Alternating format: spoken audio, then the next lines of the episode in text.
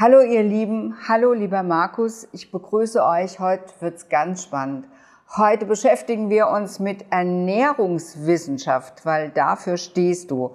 Und ich möchte euch kurz Markus Keller vorstellen, weil er hat es verdient. Er ist nämlich ein besonderer Gast heute bei mir, ein besonderer Mensch. Ihr wisst es ja schon, dass ich gerne solche Menschen einlade.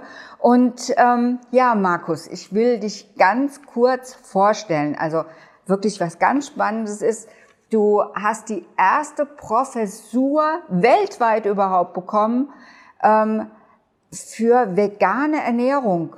Wie hast du das denn geschafft? naja, das kam so ein bisschen auf mich zu. Ich bin angesprochen worden von einer Hochschule, der Fachhochschule des Mittelstands. Die hat einen neuen, sehr innovativen Studiengang entwickelt nämlich ähm, Vegan Food Management. Das ist also ein betriebswirtschaftliches Studium, aber eben auch mit den ernährungswissenschaftlichen Themen, Verhalten, Verbraucher, haushaltswissenschaftliche Themen ähm, waren dort enthalten. Und die haben jemand gesucht, der das Ganze leitet und aufbaut. Und das habe ich dann vier Jahre gemacht und bin dort eben auch berufen worden habe mich dann nach vier Jahren aber entschieden, dass ich äh, die Hochschule verlasse und mich jetzt voll und ganz auf die Forschung konzentriere. Und das mache ich eben in unserem eigenen Institut. Genau, und dann hast du dein eigenes Institut gegründet, das da heißt? Forschungsinstitut für pflanzenbasierte Ernährung, ja. IFPE ja. abgekürzt. Ja. Das haben wir gegründet ähm, 2020. Mhm. Und ähm, der Schwerpunkt, wie der Name sagt, ist eben die Forschung zu diesem ganzen breiten Themenbereich pflanzenbasierte Ernährung. Ähm, du beschäftigst dich ja schon einige Jahre mit dem Thema Ernährung. Du hast ähm, an der Gießener Uni studiert und dein Lehrer war mein Lehrer oder ist unser gemeinsamer Lehrer nach wie vor. Klaus Leitzmann, das finde ich unheimlich schön. Mhm. Wann hast du eigentlich angefangen, dort zu studieren? Na, gute Frage. Muss ich kurz überlegen. 1989 habe oh, ich angefangen. Ist schon ein bisschen her, oder? Hm. Letztes Jahrtausend. Ja, ja, absolut. Ja. Ja, und du hast auch mit Klaus, genauso wie ich, ein gemeinsames Buch geschrieben. Und das ist letztes Jahr in der vierten Auflage im Ulmer Verlag erschienen. Und da geht es um die vegetarische und um die vegane Ernährung. Das ist der Unterschied zu den vorherigen Auflagen. Da ging es nur um Vegetarismus. Ja, nicht ganz. Und, aber zumindest auf dem Titel. Genau. Und jetzt ist der Titel mit vegan, mit veganer Ernährung auch ähm, bestückt worden. Das finde ich super toll. Das ist für diejenigen, die sich wirklich, eigentlich ist es für alle dieses Buch, aber es ist schon auch ein Fachbuch. Und ich kann es euch einfach nur empfehlen. Hier sind wirklich zwei Wissende, die sich ausgetauscht haben also super toll. Ja, und jetzt forschst du in deinem neuen Institut. Das ist natürlich insofern super spannend, weil das läuft jetzt schon eine ganze Weile. Welche, du machst Studien, Studien. Also das ist ja das, was ihr mir oft sagt, hey Petra, mir fehlen unter deinen Videos die Studien. Mhm er ist so ein richtig, ja, äh, ja, so ein richtiger Wissenschaftler, der sich nur mit Studien beschäftigt. Welche Studien hast du denn schon gemacht? Also, ja, welche Studien und welche Studien sind gerade aktuelle Studien? Also die beiden letzten großen Studien, die wir gemacht haben, das waren Studien zur vegetarischen und veganen Kinderernährung. Einmal eine Studie mit Kleinkindern in Deutschland, ein bis drei Jahre und eine mit älteren Kindern und Jugendlichen, 6 bis 18 Jahre. Die heißen jeweils VEGI-Studien, also für Vegetarian and Vegan Children. Und ähm, die sind beide abgeschlossen und zum Teil auch schon veröffentlicht. Ja, und da haben wir uns eben angeschaut, wie sieht es denn aus mit der Nährstoffversorgung von veganen oder vegetarischen Kindern im Vergleich zu Mischkostkindern. Also es waren drei Ernährungsgruppen, beide Studien jeweils ungefähr 400 äh, Kinder. Also das ist eine richtig große Studie ja. von der Anzahl her. Genau, denn es gab sagen? vorher ja. weltweit, und jetzt halte ich fest, oder ich frage dich mal, was denkst du denn, wie viele Studien zur veganen Kinderernährung? Also wenn Gab's du mich schon so? so fragst, würde ich ja fast sagen, wenn es hochkommt, eins, zwei, drei. Ja, da liegst du genau richtig, zwei. Es ah, gab okay, genau zwei perfekt. Studien. Ja, unglaublich, oder? Das ist unglaublich. Die waren aus den, eine aus den 70er, eine aus den 80er Jahren, Großbritannien und eine aus den USA.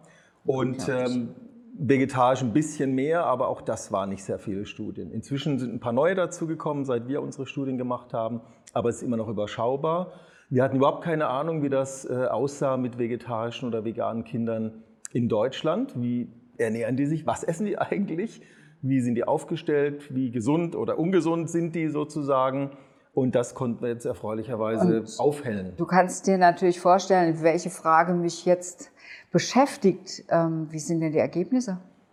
Ja, sie sind ähm, gemischt. Ähm, zum einen. Wissenschaftler, ne? Genau. Typisch. Genau. Ja, gut Viele auch wünschen so. sich ja immer ja. die ah, ganz einfache ja, Antwort. Natürlich. Auch die Presse, aber das ist, äh, man muss da ein bisschen differenzieren. Ähm, aber ich sage mal, die wichtigsten Ergebnisse oder ein sehr wichtiges Ergebnis, wir haben in beiden Studien keine speziellen kritischen Nährstoffe nur bei den veganen Kindern und Jugendlichen gefunden. Okay. Mhm. Das war schon mal überraschend, ja. weil es ja. gibt ja ein paar kritische Nährstoffe, die man mehr achten muss, Vitamin B12, Calcium, Eisen, Zink und so weiter. Mhm. Da können wir auch irgendwann mal genauer und näher drüber sprechen, aber heute nicht. Das würde Sehr einfach ja. den Rahmen sprengen. Weites Thema. Mhm. Und ähm, es gab kritische Nährstoffe und das waren das Calcium, es war Vitamin D, es war Jod und es war überraschenderweise Vitamin B2, so ein bisschen unbekannteres Vitamin, trotzdem wichtig. Und diese Vitamine, Mineralstoffe waren in allen drei Ernährungsgruppen kritisch. Das heißt, die waren entweder nicht so gut versorgt, wie sie sein sollten, also unter den Grenzwerten zum Teil, oder die Zufuhr war eben unter den Empfehlung beim Kalzium zum Beispiel? Also es kursiert ja immer noch ähm, die Ahnung darüber, dass vegane Ernährung für kleine Kinder, auch für schon etwas ältere Kinder durchaus gefährlich sein könnte. Ähm, habt ihr da ein Ergebnis erzielt, das ähm, das bestätigt hat oder dass das ähm, vielleicht aufgehoben hat? Mhm. Also wir können erstmal aufgrund von unseren Daten Entwarnung geben. Wir haben gesehen, dass es funktionieren kann wenn die Eltern das gut und richtig machen.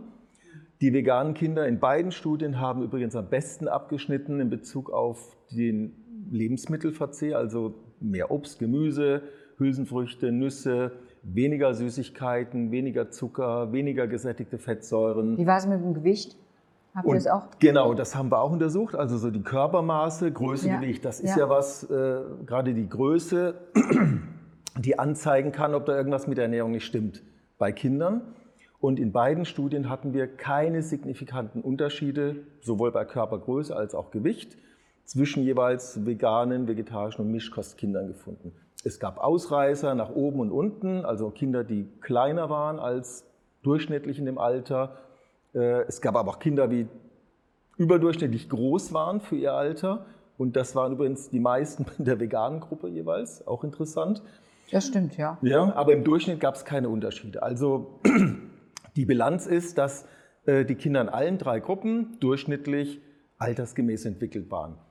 Man muss dazu sagen, dass unsere Studien nicht repräsentativ waren. Das heißt, es könnte sein, theoretisch, dass wir nur die superernährten veganen Kinder drin hatten und die schlecht ernährten haben nicht mitgemacht. Aber das ist äh, auch nicht sehr wahrscheinlich. Könnte es auch umgekehrt sein? Natürlich. Mhm. Ja, aber da ist wieder möglich. die Kritik ähm, von dir, dass du auf jeden Fall ganz sauber sein möchtest und auf jeden Fall das betonst ja. und erstmal ähm, sagst, vielleicht haben wir nur die top vegan Ernährten gehabt und nicht, aber man kann natürlich auch genauso die Frage umgekehrt stellen, aber das bin ich von Wissenschaftlern gewohnt, die wirklich ähm, wissenschaftlich arbeiten, einfach immer das Negativere in den Vordergrund zu stellen, um ja nicht ähm, in den Verruf zu kommen, dass sie irgend, irgendwas nur ja. gedreht hätten. Bei den sich vegan ernährenden Kindern, gab es denn da für irgendwas Pluspunkte? Ja, nicht nur ein paar, sondern viele. Also einmal die Lebensmittelauswahl, das ist viel näher daran gewesen an dem, was man heute empfiehlt für eine gesundheitsfördernde Ernährung. Vollkornprodukte, Hülsenfrüchte, Nüsse, Obst, Gemüse aber auch bei den Nährstoffen. Und äh, das ist für viele Zuschauer und Zuschauer bestimmt überraschend, denn ähm, gerade beim Eisen, bei der Eisenzufuhr, lagen die veganen Kinder an der ersten Stelle. Für uns war das nicht so überraschend. Nee, für uns nicht, aber für die Menschen draußen, Richtig. weil die denken ja, sie brauchen. Eisen gibt es nur im Fleisch, das stimmt eben nicht. Genau, ja. ja. Das wissen wir aber auch von Studien mit Erwachsenen, Veganern und Veganerinnen. Beim Eisen muss man natürlich dazu sagen, es gibt ja eine unterschiedliche Resorption, also Bioverfügbarkeit, was kommt an im Körper, Unterschied tierisches und pflanzliches Eisen. Und das ist eben deutlich schlechter beim pflanzlichen Eisen. Deswegen ist es ja gut, dass sie mehr Eisen erstmal zuführen. Und die Blutwerte, und das ist ja das Entscheidende, die waren wiederum praktisch gleich. Also Hämoglobin, ne, das ist ja, was ja. bestimmt alle kennen, der Eisenspeicher, das Ferritin, auch da gab es keine nennenswerten Unterschiede ja, zwischen den Gruppen. Das ist ja super spannend, ja. weil das ist ja genau der Angriffspunkt immer, der gesagt wird bei Menschen, die sich vegan ernähren, dass der Eisenbedarf ähm, nicht gedeckt werden könne. Und es stimmt ähm, nicht. Es ist auch meine Erfahrung mit meinen Patienten. Ich habe ja auch viele, viele Erwachsenenpatienten. Da ist es eigentlich so, dass die mit der Eisenversorgung extrem gut liegen. Und wenn du das jetzt auch bestätigst für die Kinder, dann ist das ja wunder, wunderbar. Ja. Ähm, wie sieht es denn aus? Habt ihr auch nach Krankheiten geguckt, ob es da irgendwelche mhm. Unterschiede gab? Ähm, konntet Wir ihr haben was finden? nur ähm, Krankheiten insofern berücksichtigt, dass wir bestimmte also Ausschlusskriterien hatten. Also wir wollten gesunde Kinder. Das heißt, bestimmte Erkrankungen haben wir dann ausgeschlossen. Ähm, also wenn da jetzt Diabetes zum Beispiel, gibt es ja bei Jugendlichen durchaus schon dabei gewesen, wir, das hätten wir jetzt erstmal ausgeschlossen oder andere ähm, äh, Dinge. Ähm, und was wir aber vorhaben, ist aus den beiden Studien eine Langzeitstudie zu machen. Das war jetzt ein Querschnitt, das heißt, wir haben zu einem Zeitpunkt alle Kinder jeweils einmal uns angeschaut, untersucht, die Werte genommen, die haben Ernährungsprotokolle geführt mit den Eltern oder die älteren Jugendlichen schon alleine. Und jetzt wollen wir natürlich auch wissen, wie wirkt sich das langfristig aus? Absolut. Und die Frage, die ist äh, selbst spannend. bei erwachsenen ja. Veganern und Veganerinnen ähm, teilweise beantwortbar. Da gibt es ein paar mehr Studien, aber bei Kindern gibt es überhaupt keine Langzeitstudien. Und viele haben ja immer noch Bedenken, dass das langfristig ähm, vielleicht ungünstig sein könnte. Und wir denken das nicht. Aber wir wissen das auch nicht. Insofern versuchen wir das also jetzt ich, aufzustellen. Ich kann dazu schon was sagen. Also A, weil ich ja ganz lange Erfahrung habe. Ich arbeite ja seit 30 Jahren jetzt mit veganer Ernährung in meiner Praxis. Und ich habe natürlich auch Kinder, die ähm, so groß geworden sind, natürlich mit den rühmlichen Ausnahmen und so weiter. Wir waren nicht immer 100 Prozent vegan, weil Leben verändert sich, es gibt verschiedene Lebensphasen, aber was wir festgestellt haben, dass ähm, unsere Kinder, zumindest was die Schule anbelangt hat, die wenigsten Fehltage überhaupt hatten im Vergleich zu den sich normal ernährenden. Ich bin gespannt, ob da sowas zum Beispiel auch bei euch rauskommen würde. Also was die, das betrifft ja das gesamte Immunsystem und so weiter. Wir wissen ja schon, dass Ballaststoffe aus der pflanzlichen Ernährung das Mikrobiom einfach ähm, unterstützen beziehungsweise gesund werden lässt oder gesund sein lässt, was bei ähm, mischköstlich, ähm, vielleicht auch mit viel Fast Food ernährten Kindern nicht der Fall ist und so weiter mhm. und so mhm. fort. Also wo du das Stichwort bringst, ja. äh, zur Mischkost. Wir haben natürlich dann auch die Mischkostkinder genauer angeschaut und was da eben aufgefallen ist, war der Fleisch- und Wurstkonsum. Der lag nämlich in allen Gruppen, sowohl bei den ganz Kleinen, vor allem aber dann bei den Teenagern, jeweils in der Mischkostgruppe, also die Vergleichsgruppe, die eben auch Fleisch, Wurst und so weiter ist, deutlich höher als das, was heute als maximale Menge in diesen Altersgruppen empfohlen wird. Also die haben ganz einfach gesagt, viel zu viel Fleisch und Wurst gegessen. So, oh. Also das ist äh, auch nicht überraschend, das weiß man aus Untersuchungen mit eben äh, Schulkindern beispielsweise. Aber hier hat sich bei uns eben auch wieder gezeigt, der Fleisch- und Wurstkonsum bei den nicht vegetarischen, nicht veganen Kindern, der ist im Durchschnitt eben viel zu hoch. Und das ist ganz sicher ungünstig für die Gesundheit auch in the long term, wie man ja. so sagt. Absolut. Ähm, Markus, als Wissenschaftler ist es ja auch so deine Pflicht, dass du Studien dir anschaust, die das Gegenteil sagen. Also bei den Kindern gibt es keine Studien oder kaum welche. Also mhm, ganz finde ich überhaupt finde ich überhaupt ein, ein Ding. Also mhm. wir, wir arbeiten ja im Moment auch ein bisschen intensiver miteinander an der Entwicklung von einer, von einer vielleicht von, einer, von einer neuen Studie. Und wenn ich mir so anschaue, wie viel Arbeit da drin steckt und auch was das kostet, ähm, verstehe ich mittlerweile viel, viel besser, warum es schwierig ist, solche Studien überhaupt durchzuführen. Also in der Vorbereitung dauert es ewig. Das heißt, es, das kostet Zeit, es kostet, es kostet und kostet und kostet. Und ähm, wenn du auch dann niemand hast, der zum Beispiel von der Firma das irgendwie unterstützt, dann ist es fast unmöglich, sowas zu machen. Und ich glaube, dass jetzt möglicherweise mehr Studien zu dem Thema auch ähm, durchgeführt werden, hat einfach was damit zu tun, dass sich gerade etwas im Wandel befindet. Und wir wissen ja, dass die vegan und die vegetarisch lebenden Menschen in Deutschland viel mehr geworden sind im Vergleich zu letztem Jahr. Habe ich die Zahl gehört, dass sie sich verdoppelt hätte? Stimmt das? Vom ja, da muss man natürlich auch immer so ein bisschen vorsichtig sein mit den Zahlen. So ganz genau wissen wir es eben nicht. Ja. Denn äh, man kann einmal sagen wir, so Bevölkerungsbefragungen machen, das sind dann oft 1000 Menschen, die befragt werden. Ja. Und dann, wenn man dann Glück hat, ist da eben ein gewisser veganer Anteil dabei. Mhm. Ähm, bei diesen Befragungen, dann so Meinungsforschungsinstitute durchführen, da kommen wir, liegen wir so bei den 1% Veganer, Veganerinnen, ein bisschen okay. mehr vielleicht, Vegetarier und ja. Vegetarierinnen um die 10%. Wenn in wissenschaftlichen Studien gefragt wird oder unterschieden wird, also in Deutschland, wie viele Veganer oder, äh, und äh, Vegetarier, Vegetarier drin sind, dann ist es viel weniger. Dann sind das unter 5% Menschen, die vegetarisch leben und deutlich unter einem Prozent, die vegan leben. Also, aber da gab es jetzt gerade einen neuen Ernährungsbericht ja, von dem ja. Bundesministerium und da haben die gesagt, dass sich innerhalb des letzten Jahres die Anzahl der Veganer und Vegetarier fast verdoppelt hätte. Also ja, zumindest bin ich die, gespannt, die, ja. die damit äh, sympathisieren und die okay. weniger Fleisch und Wurst essen, ja. die mehr Fleischalternativen ausprobieren. Aber diese Zahlen, aber ich stimme dir absolut zu, die steigt, das ist klar, das sieht man am Markt, sonst die ganzen Produkte vermeintlich, die für Veganer und Veganer sind, Fleischalternativen, Milchalternativen.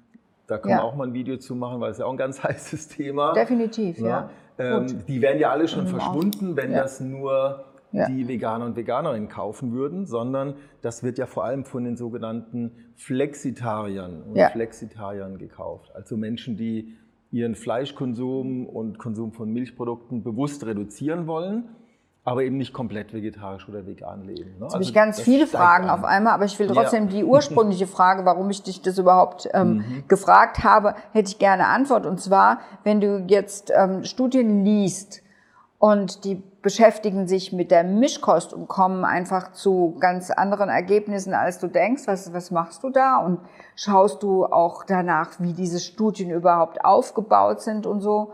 Wie gehst du damit um? Weil die erzählen ja, dass Fleisch gut ist, dass Milch gut ist, dass Mischkost gut ist. Was, wie? Ja, ja. auch wieder so eine, also ich sag's mal so, als Wissenschaftler ist es die Pflicht, dass man erstmal objektiv ohne eigenes Interesse an die Sache rangeht. So, das ist die Theorie und das machen auch die meisten Kollegen und Kolleginnen sehr, sehr ähm, äh, gut und ähm, Dennoch hat jeder auch ein Interesse an Themen, sonst würde er nicht dazu forschen. Ja?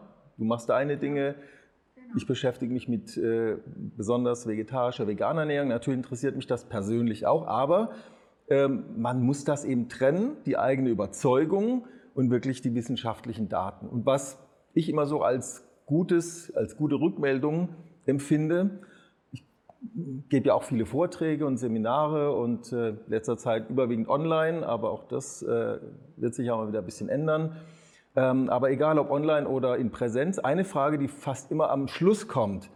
Ja, Herr Keller, wie ernähren Sie sich eigentlich? Ja, habe ich hier auch noch stehen. Ich sag's dir. ja, ja. Ich beantworte sie jetzt noch nicht, ja. aber dass die Frage ja. kommt, zeigt ja offenbar, mhm. dass es eben im Vortrag äh, nicht in die eine oder andere Richtung so klar rüberkommt, dass ich da irgendwo hindrängen möchte. Stimmt. Und so Spricht müsste es dich. eigentlich ja. sein. Das finde ich wichtig, ne? okay. dass, dass man es trennt und äh, das macht die Sache halt einfach glaubwürdiger. Okay. So. Und nicht jede Studie, ähm, äh, die sich mit veganer Ernährung beschäftigt, und es gibt immer mehr, es sind immer noch ziemlich wenige, aber es gibt immer mehr, kommt zum Ergebnis, vegane Ernährung ist das Beste und super und kein Problem. Ne? Also ein Beispiel, was ja auch wieder an euren Themen dran ist, Knochengesundheit. Es gab jetzt eine neue Auswertung aus einer der zwei, es sind tatsächlich nur zwei große, wir nennen das Kohortenstudien, also langfristige Studien, wo viele 10.000 äh, Menschen untersucht werden. Da sind dann Fleischesser drin, Vegetarier, Veganer, äh, auch Seltenfleischesser äh, und Frauen natürlich genauso. Und ähm, diese EPIC Oxford Studie, die in Großbritannien durchgeführt wird, das ist eine dieser wichtigen, kam jetzt in einer neuen Auswertung zum Ergebnis, dass die veganen Teilnehmer und Teilnehmerinnen ein deutlich erhöhtes Risiko für Knochenbrüche hatten. Also 43 Prozent höher als die Mischköstler und Mischköstlerinnen in der Gruppe, im selben Zeitraum, auf die gleiche Anzahl bezogen. Das heißt, wir haben tatsächlich, zumindest in der Studie, ein Problem mit der Knochengesundheit. Das sind alle, die schon ein bisschen älter sind, im Durchschnitt über 50. Da kommen ja die Frakturen dann auch viel häufiger. Mhm. Ne? Osteoporose. Trifft ja die 20-, 30-Jährigen nicht so sehr, mhm. aber dennoch. Das dauert ja auch Jahrzehnte, ne? ja. wie sich der Knochen dann gut oder nicht so gut entwickelt. Und das ist einfach ein Zeichen, dass es da Optimierungsbedarf gibt. Bezug auf Knochengesundheit. Und, ähm, und das kann ich mit Ernährung natürlich beeinflussen. Ne? Also das ist dann schon etwas, wo man sagen muss, hier bitte Veganer und Veganerinnen, da muss man mehr drauf achten.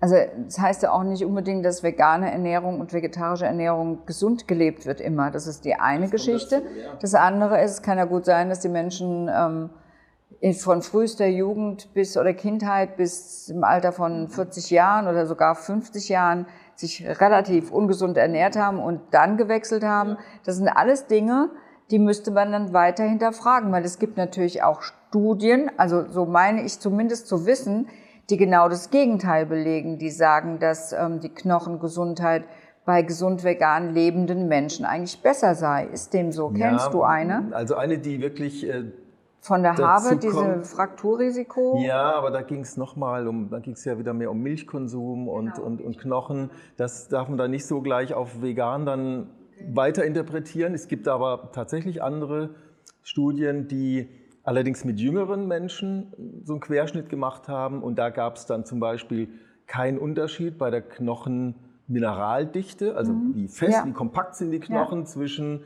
veganen, vegetarischen Teilnehmern, Teilnehmerinnen und den Mischköstlern. Wie gesagt, die waren jünger, ja. aber es gab da keine Unterschiede. Allerdings hatten beide Optimierungsbedarf. Die äh, vegane und vegetarische Gruppe hätte ihren Eiweißzufuhr hochfahren können. Eiweiß ist wichtig für den Knochen. Und die Mischkostgruppe hätte ihre Säurelast reduzieren sollen. Also Säuren, die wiederum auch durch eiweißhaltige Lebensmittel kommen, gerade wenn es dann eben Käse ist oder Fleisch und so weiter. Das heißt, beide hatten Optimierungsbedarf. Ne? Aber da gab es jetzt keinen Unterschied tatsächlich. Also du hast ja jetzt so einen Überblick über, über die Studien, die es da jetzt gibt zum Thema vegane Ernährung, mischköstliche Ernährung. Wenn du das zusammenfassen könntest, ähm, was würdest du sagen, in welche Richtung geht die Forschung? Was ist die beste Ernährung derzeit? Jetzt sag nur das Richtige bitte. Ja, wieder nicht so einfach. Wieder nicht so einfach. Also okay. wohin geht die Forschung? Das ist vielleicht äh, ganz wichtige Frage. Ja. Ähm, sie ist eben gar nicht mehr dort, wo sie vor 20, 30 Jahren war, nämlich zu gucken, wie sieht es denn mit Mangelerscheinungen aus. Nährstoffmängel, das war das Hauptthema über viele Jahrzehnte. Die erste Studie, die zum Thema vegane Ernährung gemacht wurde, in meinem Geburtsjahr 1966, worum ging es da? Um einen Fallbericht von einem Veganer, der einen massiven Vitamin B12-Mangel hatte. Das Thema ist immer noch da. Ähm, es hat sich tatsächlich deutlich verbessert, das kann ich vielleicht auch schon mal sagen. Aber es ist weiterhin Thema, man muss darauf achten bei veganer Ernährung. Aber ähm, diese Nährstoffversorgung, das ist nicht mehr das, der Fokus, sondern es geht ganz, ganz stark um das Thema Prävention, also Vorbeugung von ernährungsmitbedingten Krankheiten und auch das Thema Therapie durch vegane Ernährung von Diabetes, Übergewicht, Herz-Kreislauf-Erkrankungen, Fettstoffwechselstörungen und so weiter. Also das ist momentan der Fokus. Und da sieht man eben schon sehr deutlich, dass in den vergleichenden Studien die Veganer und Veganerinnen, aber meistens gilt das auch für die, die vegetarisch leben, ähm, sie sind schlanker im Durchschnitt, sie haben etwa nur halb so, ein halb so hohes Risiko für Typ-2-Diabetes für ähm, Bluthochdruck ist das Risiko reduziert, die Blutdruckwerte sind niedriger, die Blutfette, ne, Cholesterinwerte und so weiter sind günstiger. Das Risiko, einen Herzinfarkt zu bekommen, ist ungefähr um ein Viertel reduziert im Vergleich zu den Fleischessern.